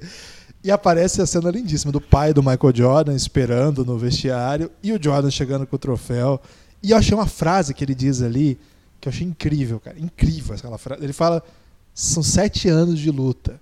Cara, sete anos de luta significa que ele chegou na NBA, calor, achando que ia ser campeão já. É tipo, eu quero ser campeão desde o ano um. Eu lembro que ele falava é. isso no episódio passado, retrasado, eu acho, ou passado, não lembro agora que assim, eu quero ir pro playoff todo ano, eu não posso deixar de ir esse ano. Cara, é uma mentalidade muito, é muito louca assim. Ali era pura emoção, não tinha marketing, não tinha nada, era pura emoção. E ele falando, são sete anos de luta. Cara, essa, essa cena me pegou demais. Eu falei, cara, são sete anos, velho. Calma, você não, é. não era. Não, não, para ele são sete anos. Que cena, né, Lucas?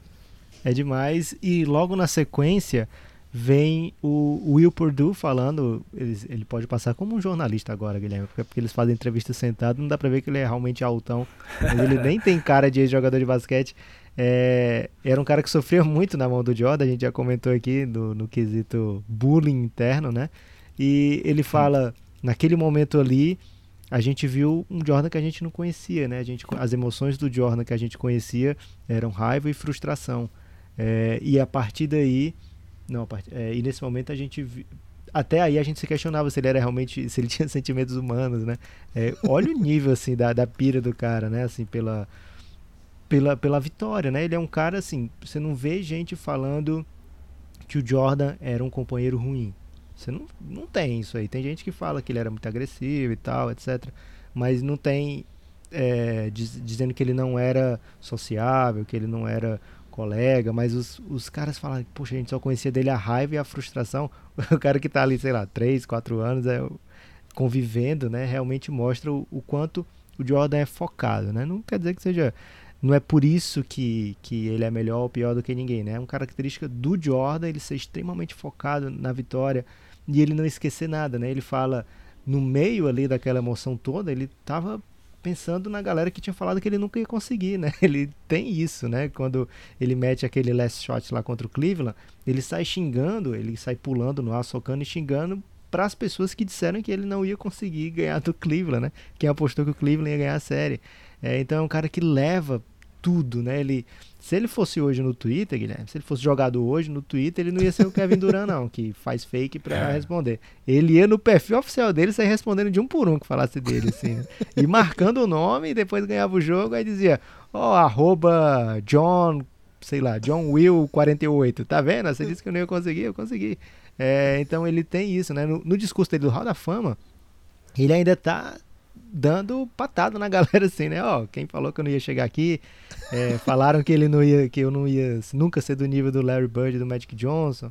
Espero que eu tenha provado que eu cheguei nesse nível. O cara que realmente é, guarda, né? E o Isaiah Thomas inocentemente fala nesse episódio, poxa, se eu soubesse que ia passar 30, 40 anos ainda falando de, do lance que a gente não apertou as mãos, eu teria apertado a mão ali. Ele não contou aí que o Jordan jamais esquece, Guilherme. Cara, o Jordan tava putaço a hora que ele viu aquele vídeo. Maravilhosa essa cena. Ele nem é, viu o vídeo e já ficou puto. Ele, ele, faz até a comparação, né? Falou, pô, dois anos eu, porra, uma dor que sinto, só a gente sabe a dor que foi que sentiu, mas dois anos acabou, eu fui lá e cumprimentei os caras. Agora, quando a gente ganha, o cara vai e vai embora. Uma falta de respeito. Entendeu? Mas isso aí Pô, a gente entende, Neto. Lá... Se fosse, se fosse 10 dias depois do jogo, mas 40 anos, né? É. Não, mas isso aí fica, viu, cara? Essa aí, essa aí fica, cara. Você pode ter certeza que fica, mas. É... E o Jordan guarda mesmo, né, cara? Ele fica é, ali. Os outros o cara, guardaram. O cara, mostrava, o cara mostrou o vídeo para ele, ele ficava vendo, tipo assim, porra, o que, que esse cara tá falando? Né? Puta que. Ainda tem que ouvir isso aí. Pô, ele pode falar o que for, cara. Pode falar o que for. É, não é? Puto Os mesmo. outros jogadores tá? do Bulls que falaram sobre isso, eles falam rachando hoje em dia, né? Saíram como uns idiotas, não sei é. como traduziram, né? Straight up bitches, que no inglês eu não, é. eu não vi essa parte com a tradução da legenda em português. Tô até com medo do que, é que eles traduziram. Mas eles falam meio rindo, assim, meio dizendo, oh, no sentido de maus perdedores, é, foi melhor ainda assim, né? Mostrou que eles não eram do nosso nível e tal.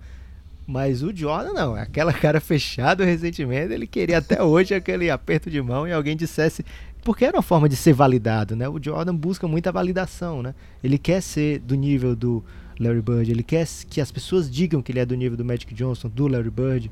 É, depois ele vai ficar tranquilo que as pessoas vão dizer que ele é o melhor de todos os tempos, né? Por tudo que ele da forma que ele conquista, tudo que ele conquista, tem um momento que ele vai ficar em paz com isso. Mas até aquele momento ali, 91, é, ele está procurando aquilo, né? Então faz muita falta que aquele cara que vencia sempre ele é, aqueles caras, né, que venciam sempre ele, chegassem lá e dizer, é, você venceu, né, parabéns e tal. Mas, é. enfim, é. não rolou. E ficou para sempre a história.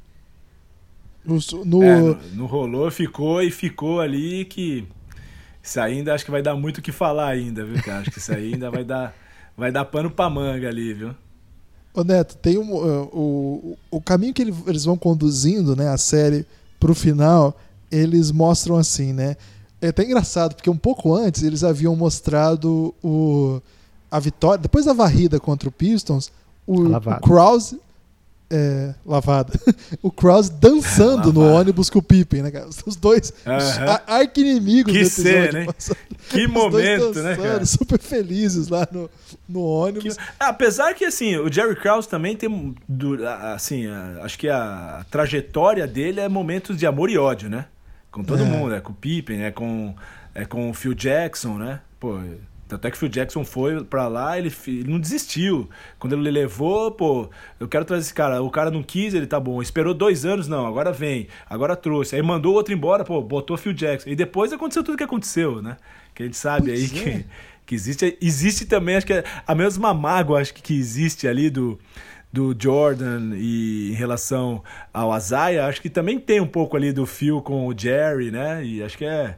A gente vê que tem um pouco disso aí sim. O time todo do Bulls, né? Ele é, parece que foi deteriorando a relação com o Jerry Krause, né? O Jordan, ele cita o Jerry Krause no seu discurso do Hall da Fama também, relembrando agora esse tema, para dizer que, é, eu não chamei ele para cá, né? Não sei se ele foi chamado, eu sei que eu não chamei. Ele também guarda ressentimento. E foi muito curioso você falar isso, né, realmente, porque Tino já não lembrava aqui de ter anotado, porque mostra que nem sempre foi assim, né? Os caras se davam bem e aí lá depois é, lá na frente mostra como vai deteriorando e essa história de que a vitória cura todas as mazelas, nem sempre, né? Tem, tem casos e casos, às vezes, é, mesmo que o time tenha um sucesso absoluto, algumas feridas não, não são fechadas pela vitória, né? Então, muito curioso que lá no começo eles se dessem tão bem. O Jerry Krause bancando o Phil Jackson o tempo todo, né? E no fim da relação, é. Eles não não quererem conversar mais sobre isso, né? Trocar poucas palavras, né? É uma coisa realmente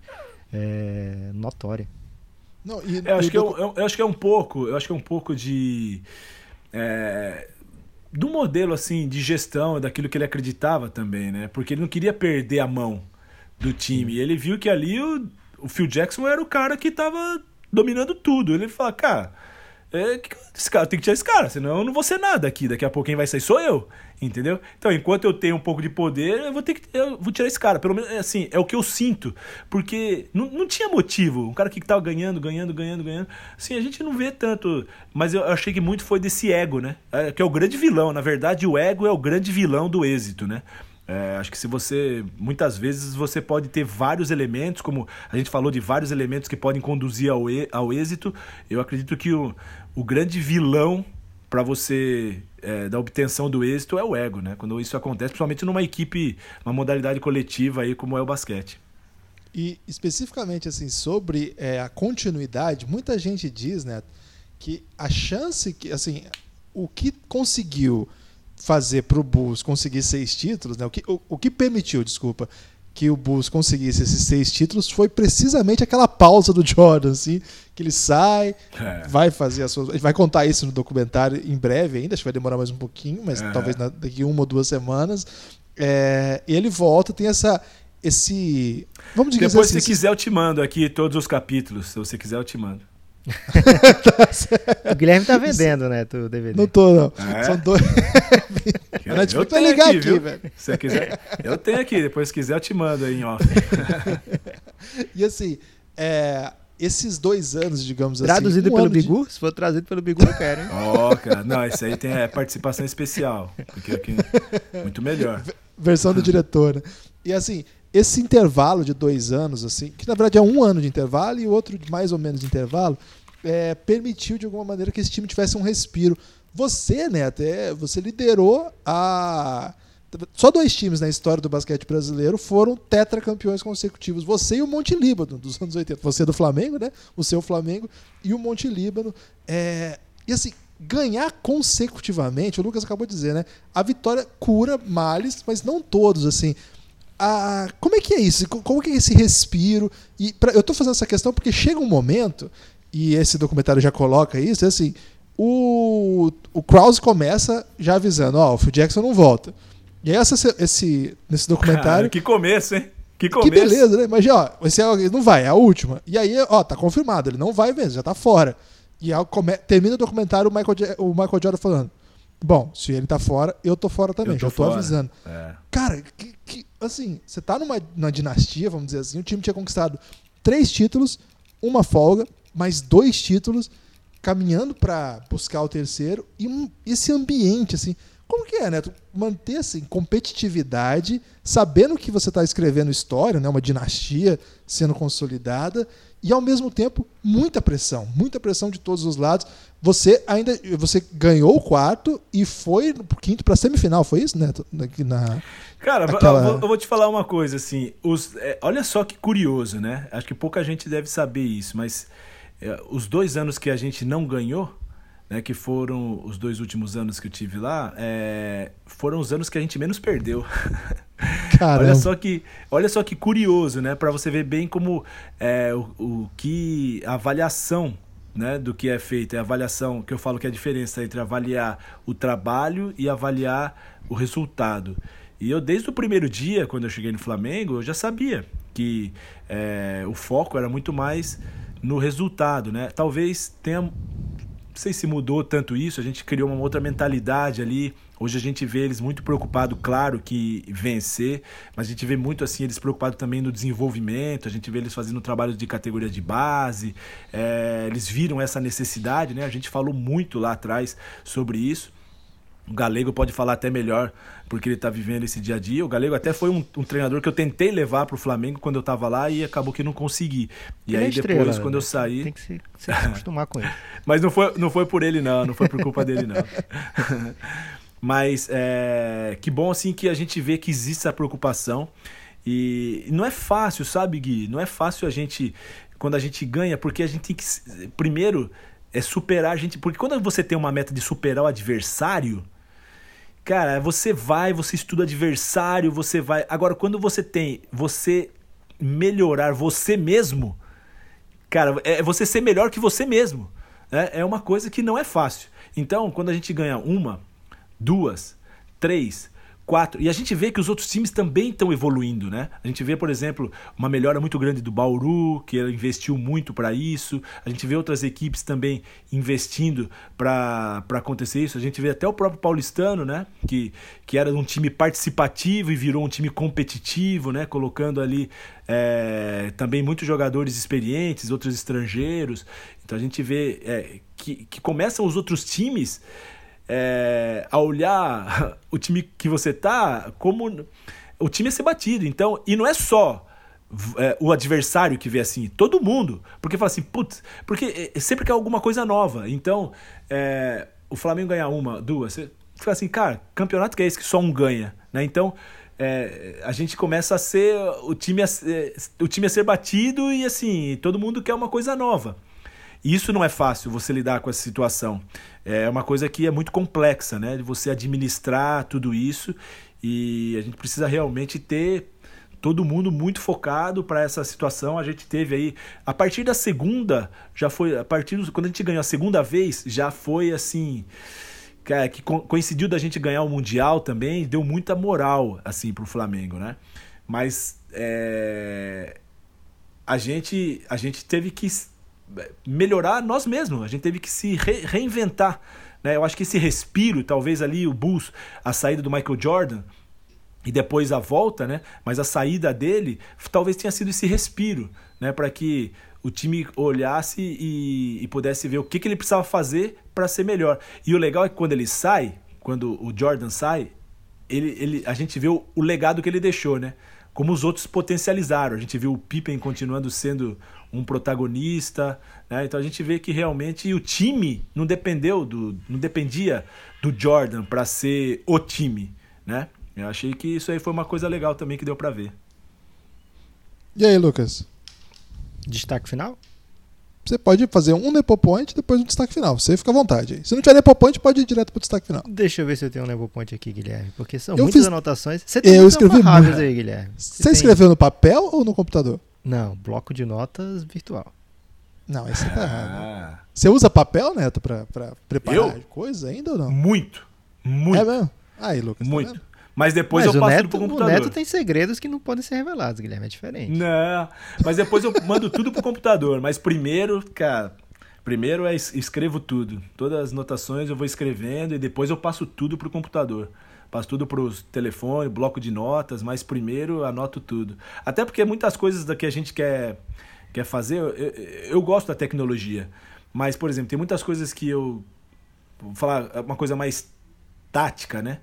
Que algumas ideias que a gente acaba tendo quando a gente está assistindo algum jogo e tal, eu tenho que anotar, porque é muito melhor você anotar, você já ter um, uma, uma folha que a gente tem, né, com a- os diagramas e você colocar as situações escrita e depois passa isso que a gente já tem vários softwares para construir, né, os diagramas, mas primeiro papel, depois eu passo para lá.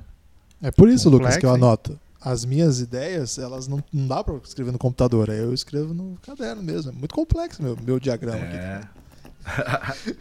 Ok. Lucas, seu destaque final. Não, eu tenho um Nepopoint aqui. Você pediu um Nepopoint, eu ainda tenho, Guilherme. Ah, O perdão. Phil Jackson, ele, infelizmente, ele não estava ainda é, ciente da expressão se vista para o emprego que você quer ter, né? E é por isso que ele vai para Eu não sei se aquela foto que eles colocaram é só um exemplo ou se é realmente a foto que ele vai. Espero que seja um exemplo. Ali, ali, aquela foto, sabe o que eu fiquei pensando? Aquela foto ainda foi talvez o bem vestido dele. ah, não. Não, certeza? Cara, se o cara tá indo pra uma, vamos lá, uma entrevista de emprego, então pra ele se apresentar, você acha que ele ia do jeito que ele fica normalmente? Não. Ah, então, tá, se, entendi. aí você aí você imagina, cara. Você imagina se aquilo era o bem vestido dele. Eu acho, cara, eu acho muito que o Stan Albert tinha razão. Puta, esse cara não vai dar certo aqui. Ainda mais o cara sendo conservador do jeito que era. Não, cara, de- vamos deixar pra próxima. É, de, eu sempre tento pensar quais são as cenas inéditas, né? Eu sempre falo que tem cenas inéditas. Acredito É o Knicks nesse- ganhando, Lucas. nesse episódio. Então, eles tentam comparar o, o Phil Jackson com o Dennis Rodman, né? Mas não. Cara, Não isso aí rolou. é focatrua, velho. Porque o Phil Jackson era bem pebinha. Vamos, vamos ser sinceros, como jogador, o Phil Jackson não dava, não. É, agora, o, o- Esqueci até o que eu tava falando, Guilherme. Você me atrapalhou aí. Ah, você falou É do por Knicks causa do ganhando, né? Da- das imagens vestido, inéditas. Imagino que seja o Phil Jackson praticando yoga com a galera descalça lá antes do treino. Nossa. Não é algo que você utiliza normalmente, não, né, Neto? No, no pré-treino, digamos assim. Não é, não é não, cara, mas eu conversei algumas vezes lá com o Thiago, com o Alex, falou que o, o Pop, ele faz às vezes isso aí, cara. Ele faz Yoga? o Popovic. Não, Yoga não, mas ele fala os- faz os caras ficarem descalço, ele põe os caras ali pra, pra sem o tênis, pra sentir ali a, é, a energia ali da quadra. Ele diz que o Popovic algumas vezes usou isso aí. Que, O Popovich É já deu até, até apostila sobre política internacional pra galera ler. É demais o Popovich. É, cara. não. Sou- Ele leva os caras a ver filme do que tá acontecendo no resto do mundo, porque. É, por que, que ele faz isso? Porque ele fala que os caras, às vezes na NBA, eles ficam tão fechados no mundo dele e é um mundo que é totalmente fora da realidade do resto, né? Da, do mundo. Então Sim. ele leva os caras. Você sabe o que está acontecendo lá no Afeganistão? Sabe o que está acontecendo lá no sul da África? Então vem cá, é assim, ó. O mundo é isso aqui. Entendeu? Não é isso que vocês veem todo dia, que vocês entram no seu carro, entram na sua casa, você sai, você vem aqui, tal, tal, tal. O mundo é isso, ó. Entendeu? É legal, cara. Eu acho, eu gosto assim das coisas, das sacadas do Phil Jackson, né? E do e do é, do, Do Popovich, porque eles trazem os caras para a realidade, né? Para uma realidade que talvez porque a, a realidade desse da NBA, desses caras top, não é a realidade do mundo, né? Então, é, ele leva isso aí até para o cara poder realmente valorizar aquilo que tem. Então, acho que pelo menos é uma tentativa disso, né? E é uma coisa muito legal, assim, que eu vejo também, que eu queria, que eu lembrei agora, do livro do Phil Jackson, que eu estava lendo o livro do Phil Jackson, é, que ele fala assim, é, que o treinador tem que sempre ser um cara positivo, mesmo quando ele vê todas as coisas ruins acontecendo. Né? Ele falou assim, meio que você tem que ser, ele usou um termo bem legal, que eu uso bastante também, ele falou assim, você tem que ter a capacidade de sentir o cheiro de uma pétala de rosa num monte de estrume. O técnico tem que ser isso aí, entendeu? Você tem que ver no monte de merda que tá acontecendo, desculpa o termo, mas no monte de estrume que tem ali, você tem que se ver uma coisa boa e dali você se apegar para que você possa sair dali, senão você vai ficar só vendo o problema, né? E é o que a gente usa muito assim. Quando diante de um problema, é melhor a gente colocar o foco na solução do que no problema, porque se você tem um problema e fica com foco no problema, você nunca vai conseguir enxergar qual é a solução. Então acho que o Phil Jackson coloca muito disso aí na, na- na- no dia a dia dele, né? Nas coisas que ele que ele acaba fazendo. Acho que é muito ele traz ali dessa filosofia zen, é, das coisas que ele que ele praticava.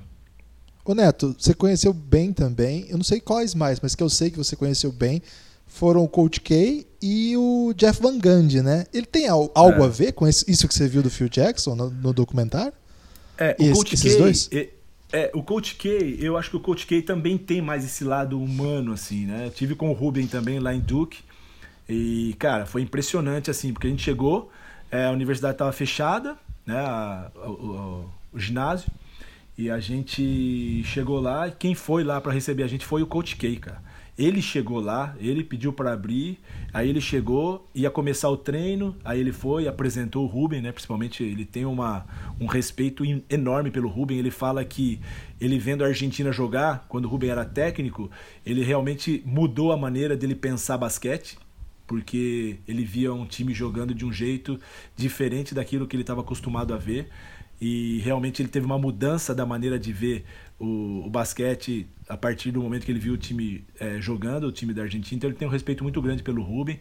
E ali ele, quando começou, como a gente já tinha chegado ali bem próximo de estar tá começando o treino, é, ele deixou os assistentes e o preparador físico fazendo aquecimento inicial e foi com a gente, eu e o Rubem, para mostrar todo o setor, toda, toda a área ali, todo o departamento de basquete da universidade. Cara, uma atenção assim, depois voltou, deu o treino. Então, assim, esse lado humano, humano, vai muito também é, ao encontro que eu, que eu acredito demais nesse período de, de que eu estou trabalhando no esporte, no basquete especificamente. Eu, eu cheguei a uma conclusão assim: é muito importante você ter o conhecimento, é, é muito importante você ter a sua metodologia, a sua tática, é muito importante. Mas eu acredito que é tão importante quanto é como você lida com as situações do dia a dia em que você tem que aplicar todo esse seu conhecimento. Então a gente vê às vezes muito treinador que talvez ele não seja o cara que tenha maior conhecimento, mas é um cara de êxito, porque ele consegue aplicar aquilo e convencer os jogadores de que aquela maneira é melhor. E eu acho que o Phil Jackson, Popovich, o o Coach K, que são técnicos que eu admiro demais, eles conseguiam fazer isso. Entendeu? Eles conseguiram. É, o Van Gundy também, cara. O treino. Só que o, o Van Gundy, eu fiquei lá um período que eu fiquei com a seleção americana, né? O Van Gundy, cara, era um, é um cara assim. Impressionante a organização desse cara. Até assim, é, quando a gente tava lá, o Popovich foi, mas eu, quem tava dando os treinos mesmo da seleção americana era o Van Gundy, né, que foi uma das janelas do, do Mundial, treinando para janelas do Mundial e o aliás, para a Copa América e o Popovich já técnico da seleção, mas ele não iria ser o técnico na Copa América, ia ser o Van Gundy. Então o Popovich foi lá, claro, como treinador head coach da, da seleção americana, mas a gente ficou meio fora. E eu fiquei ali conversando com ele e tal. Eu falar, cara, extremamente organizado. Ele chegava lá com uma, uma com todas as folhas, todos os assistentes já sabendo o que ia acontecer. E como eu fiquei no mesmo hotel que eles, eu vi a rotina deles, participando da rotina deles. Cara, esses caras se reuniam o tempo inteiro é, para discutir o treino. Então, eu acho que assim, a maneira como o coach é, Van Gundy passava é realmente um cara super didático, é realmente um professor, um técnico professor que passa todas essas ações. Então é por isso que também é uma forma de ter êxito. Mas eu vejo assim, uma característica, um perfil é, mais é, parecido é, entre esses três que você falou mesmo: Coach K, Popovich e Phil Jackson. Para quem não sabe, o Neto foi notícia do hoje nesse treino aí, porque o Neto foi é convidado é pela, pela USA Basketball. Tava lá hoje. É, Você falou tava, com o hoje, né? Tava. Falei. Como Falei é que é com hoje? ele com a Doris. A Doris também Ele tava. falou o que, que ia acontecer com você nos próximos anos?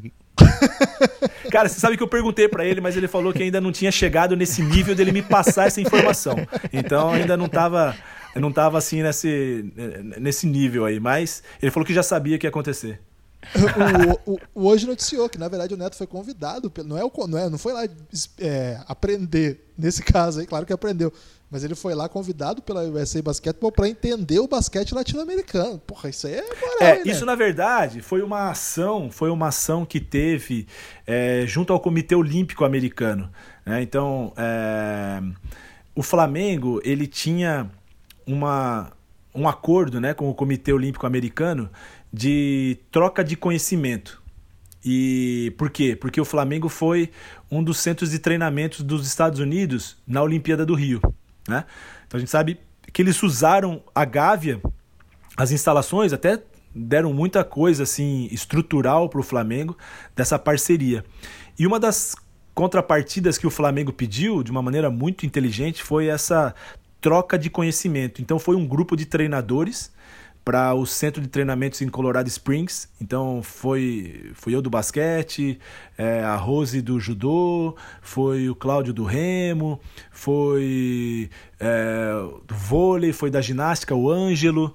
É, foi um pessoal assim é, de várias modalidades que a gente foi por uma, uma a beta do dado sincronizado e a gente teve nesse momento, assim, um aprendizado geral. Então ali foi uma coisa muito geral, né? De fisiologia, de psicologia, é, de como eles. nutrição, uma coisa como eles tratavam os atletas no centro de treinamento Colorado Springs. E depois, cada modalidade foi para um para um específico, né? E eu fui pro treinamento da seleção americana que foi em Houston.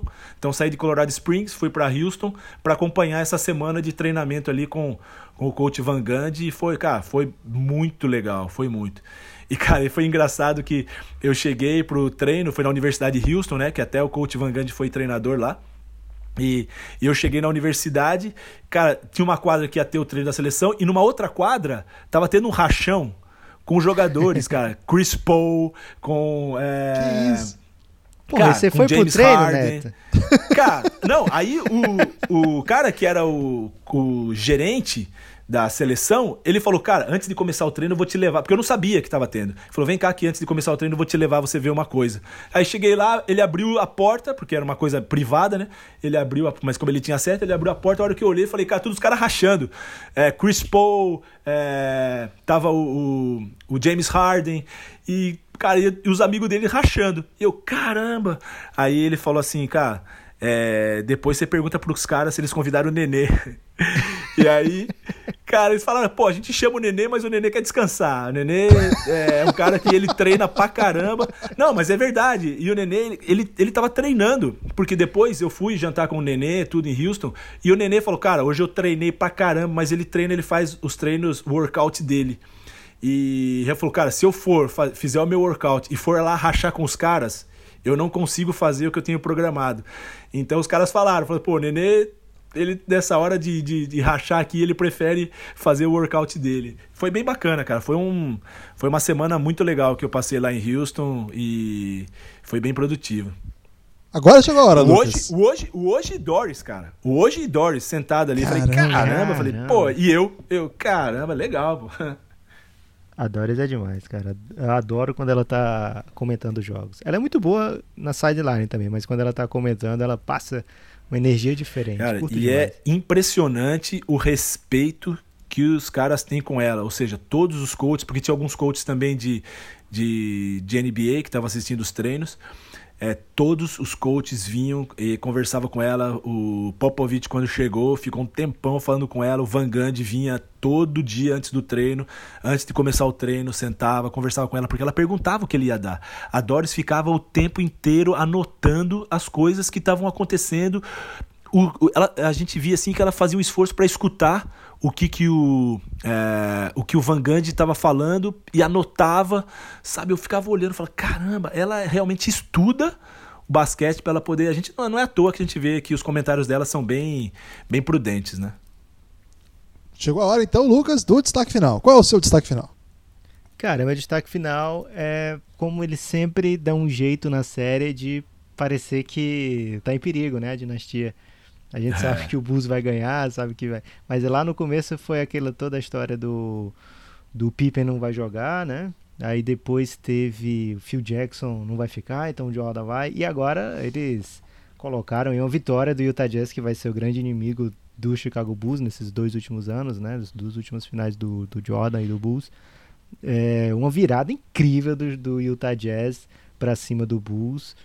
É, mostrando que, cara, a NBA é loucaça assim há muito tempo, né? A gente vê muita virada de 20 pontos, de 25 pontos que acontecem durante a temporada, normalmente quando, quando o time é, não devia estar ganhando de tanto, né? Mas o time do Chicago Bulls tomou uma virada de 20 pontos, acho que fala muito do poder desse Utah Jazz, que não foi campeão porque do outro lado, na final, sempre tinha um não só na, nessa final, né? Também ah, os playoffs do Oeste desse período aí é coisa incrível, né? Muito time. O Oeste sempre é, tem muito time muito bom, né? Ultimamente também tem tido isso. Mas o Utah Jazz ficou no meio do caminho antes pro Houston, né? Pro, pro Blazers. Então, é, não lembro agora se teve um, um playoff Utah e Blazers, mas são times que chegaram às finais nesse período sempre muito fortes, né? Mas o Utah Jazz nesses últimos dois anos aí do Jordan é, época do Stockton e Malone, né? Uma época onde eles estavam muito fortes e conseguem uma virada incrível, deixando já a pulga atrás da orelha, Guilherme. Será que o Bulls vai ser campeão nesse documentário? A gente vai ter que descobrir. Neto, destaque final. Ah, eu acho que ficou uma grande lição, como eu falei para vocês, né? Acho que tendo como referência é, Phil Jackson nesse episódio. É, ele demonstra muitos valores, então fazendo um resumo aí dos valores que a gente discutiu durante todo esse tempo aí, acho que foi muito do é, dele ser um gestor de pessoas, né? É, a gente até viu o caso do Dennis Rodman, por exemplo, que praticamente ia desistir, ele soube entender isso, pegou o Dennis Rodman, levou ele para a sala, tratou ele de uma maneira diferente e o, e o Dennis Rodman é o que e fez o que fez, que a gente já sabe. É, e as referências, né? Que ele acaba sendo como líder é, fazendo, construindo também uma liderança, ou seja, ele deixando realmente um legado, sendo um grande gestor é, de, todo, de toda a equipe, potencializando os líderes dentro da equipe, no caso, muito no caso o Michael Jordan, ou seja, fazendo com que ele executasse a, aquela mentalidade que ele tinha, a filosofia que ele tinha do triângulo. É, então acho que isso vem trazer muito, é, vem muito ao encontro, acho que do porquê ter êxito, né? Quais, quais são os valores que a gente precisa para ter êxito. Acho que ficou muito claro isso e, cara, foi sensacional, cara. Essa série tá demais. O meu destaque final é primeiro agradecer o coach Neto por ter ficado aqui. Lucas, eu devo dizer que eu enganei o Neto. Falei ah, que ia ser uma ah, horinha só. Foi bom demais, cara. Nossa, que papo bom, velho. Papo muito Segurou bom. o Neto quase uma hora e quarenta.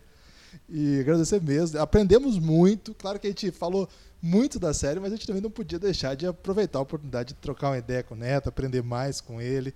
Neto, vou te chamar mais vezes ao longo aí. Ó, agora, vou te falar, agora que... que o coach galego tá ali muito ocupado, né? Se você quiser fazer um, um subs aí, ele não tem problema, cara. Eu posso conversar com ele, acho que ele não vai ficar chateado, e aí eu tô com vocês aí, que vocês precisarem. Tamo junto.